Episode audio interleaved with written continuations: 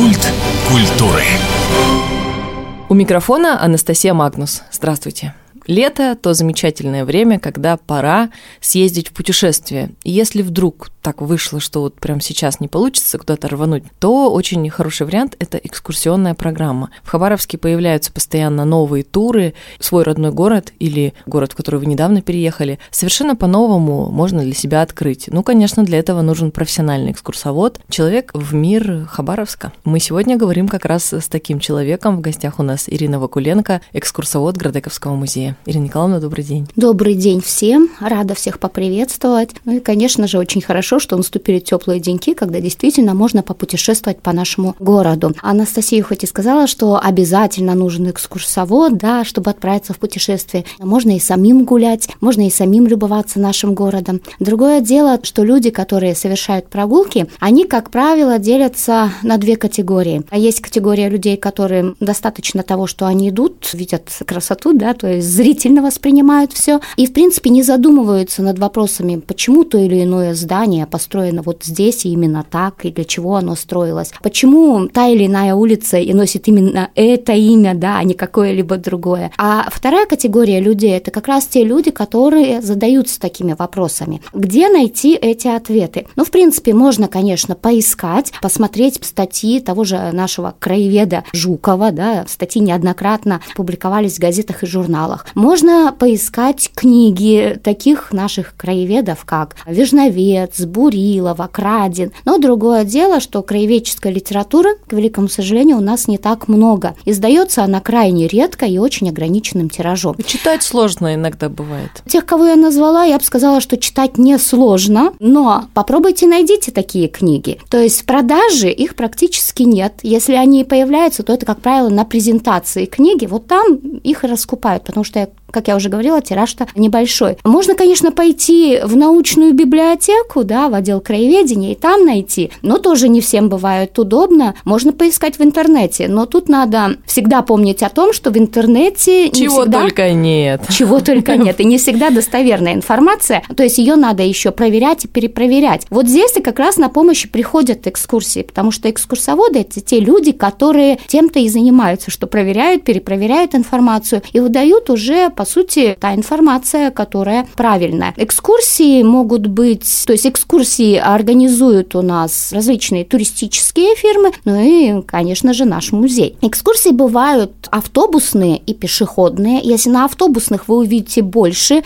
но получите, возможно, информации не меньше, но меньше по конкретным объектам. Именно обзорно познакомитесь с городом, то, например, в тех же пешеходных экскурсиях вы можете остановиться около какого-то здания, узнать поподробнее о нем. То есть тут каждый выбирает свой формат. Ну и что касается вот этой второй категории людей, честно говоря, на них-то мы были нацелены, когда в 2013 году Градекский музей организовал проект по городу с музея. Чем это было связано? Ну вот вы захотели, скажем, такую экскурсию заказать да, для себя, но вы один, сам по себе. То есть ни компания, ни организация, ни класс.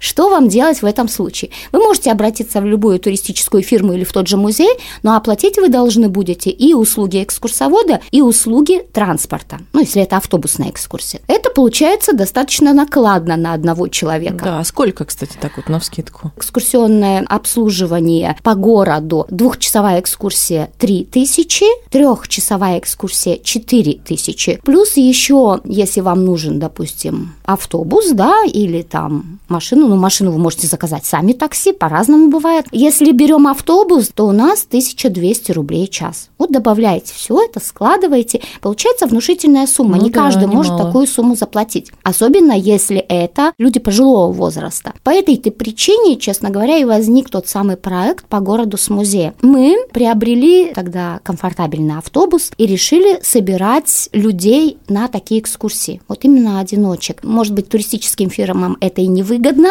когда не собирается группа. Им надо оплатить услуги экскурсовода, им надо оплатить услуги автобусов, потому что у нас... Ну, у них объемы должны быть. Конечно, и они должны что-то получить себе. То, допустим, Градековский музей для нас это не столько услуга для зарабатывания денег, скорее тут мы работаем на имидж и на желание познакомить наших хабаровчан в первую очередь, хотя не возбраняется и гостям города, да, на такие экскурсии экскурсии записываться, но познакомить вот людей с историей нашего города. Ну, интересная вот. вот тема, да, давно мы об этом слышим, я так понимаю, экскурсии уже не одна, не две. Вообще пешеходных у нас как бы цикл экскурсий, он всегда и был. Но мы, опять же, рассчитывали на то, что заказывать будет группа. Были, конечно, люди, когда небольшими группками приходили, там 2-3 человека, допустим, заказывали, но все таки это вот просто услуга висела. Проект по городу с музеем немного другой. Он начинался в 2013 году, это был 155 лет исполнялось городу, 75 лет Хабаровскому краю, и мы изначально вот именно как акцию сделали. То есть не столько даже проекта, именно была такая акция, да,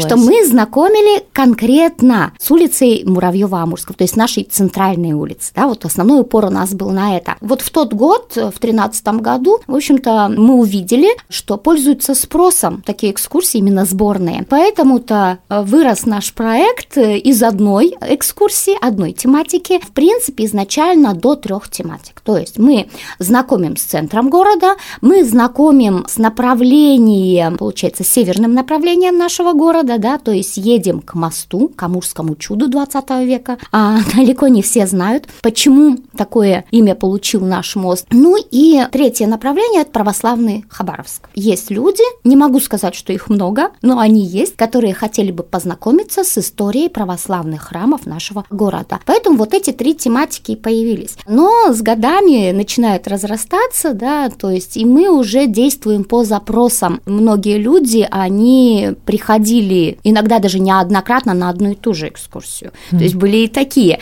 А вот есть люди, которых я узнаю, например, в лицо, потому что они побывали на всех наших экскурсиях и далее спрашивали, что и где и как еще можно увидеть или услышать. А вот есть такие. Есть такие, которые пришли сами, а потом привели своих детей или внуков. Проверили, все нормально. Да, то есть э, такое организовали, да, культурный выход, можно сказать, всей семьи. И такое тоже есть. В дальнейшем мы уже дополнили, допустим, еще одной тематикой, это город воинской славы.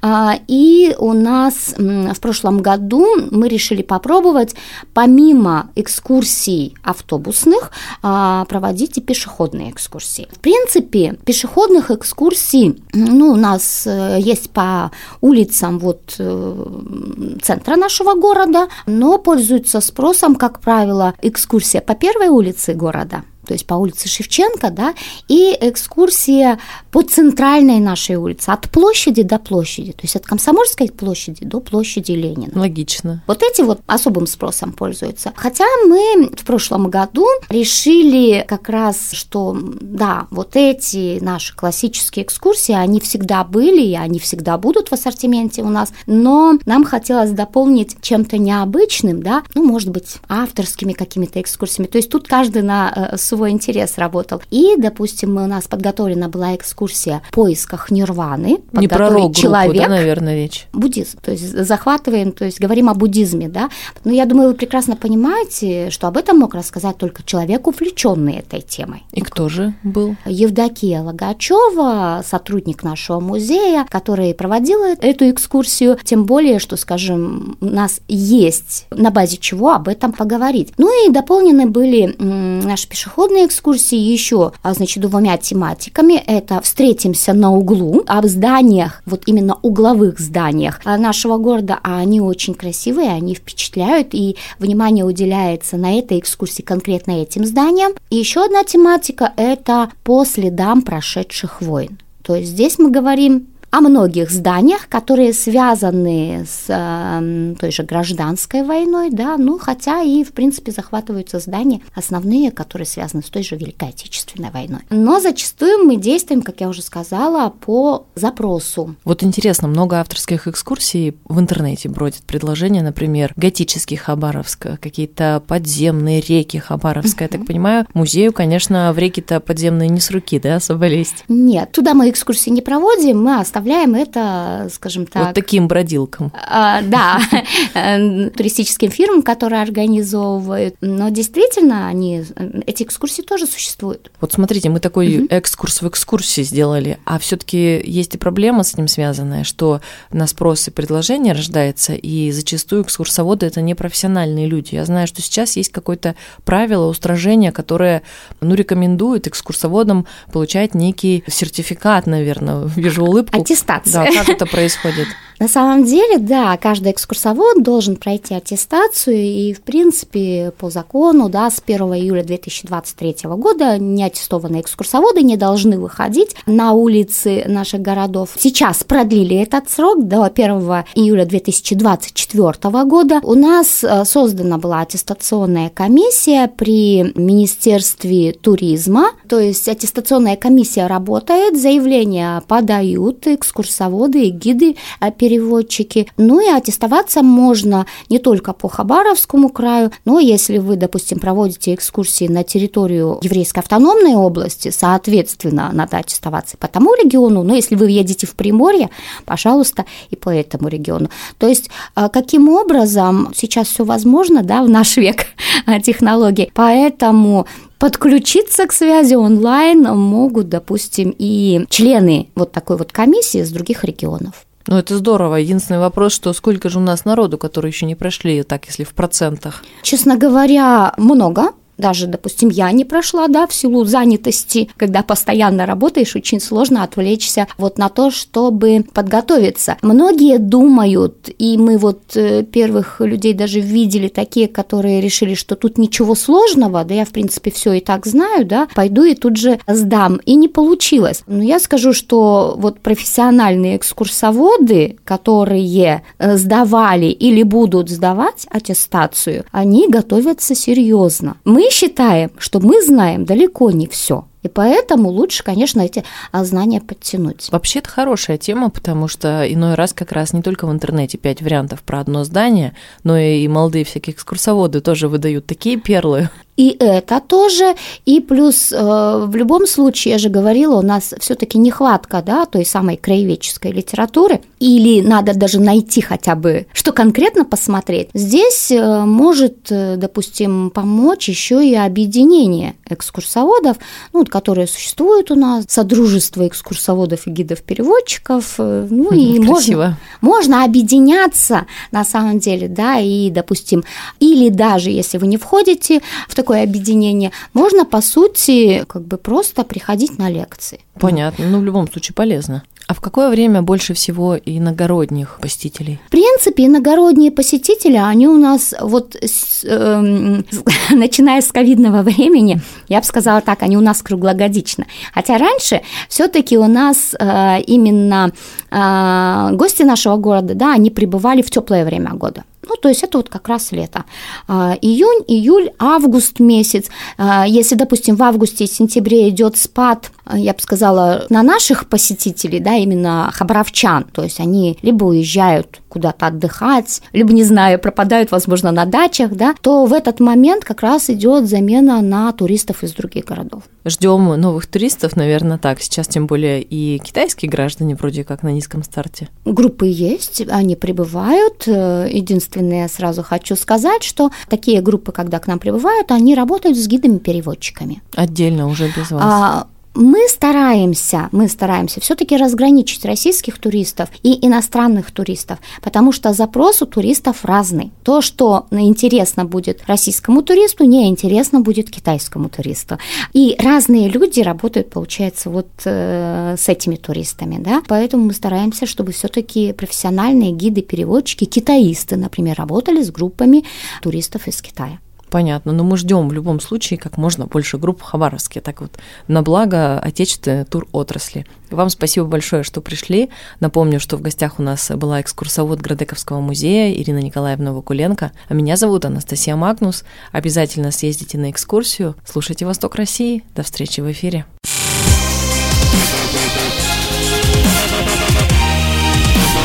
Культ культуры.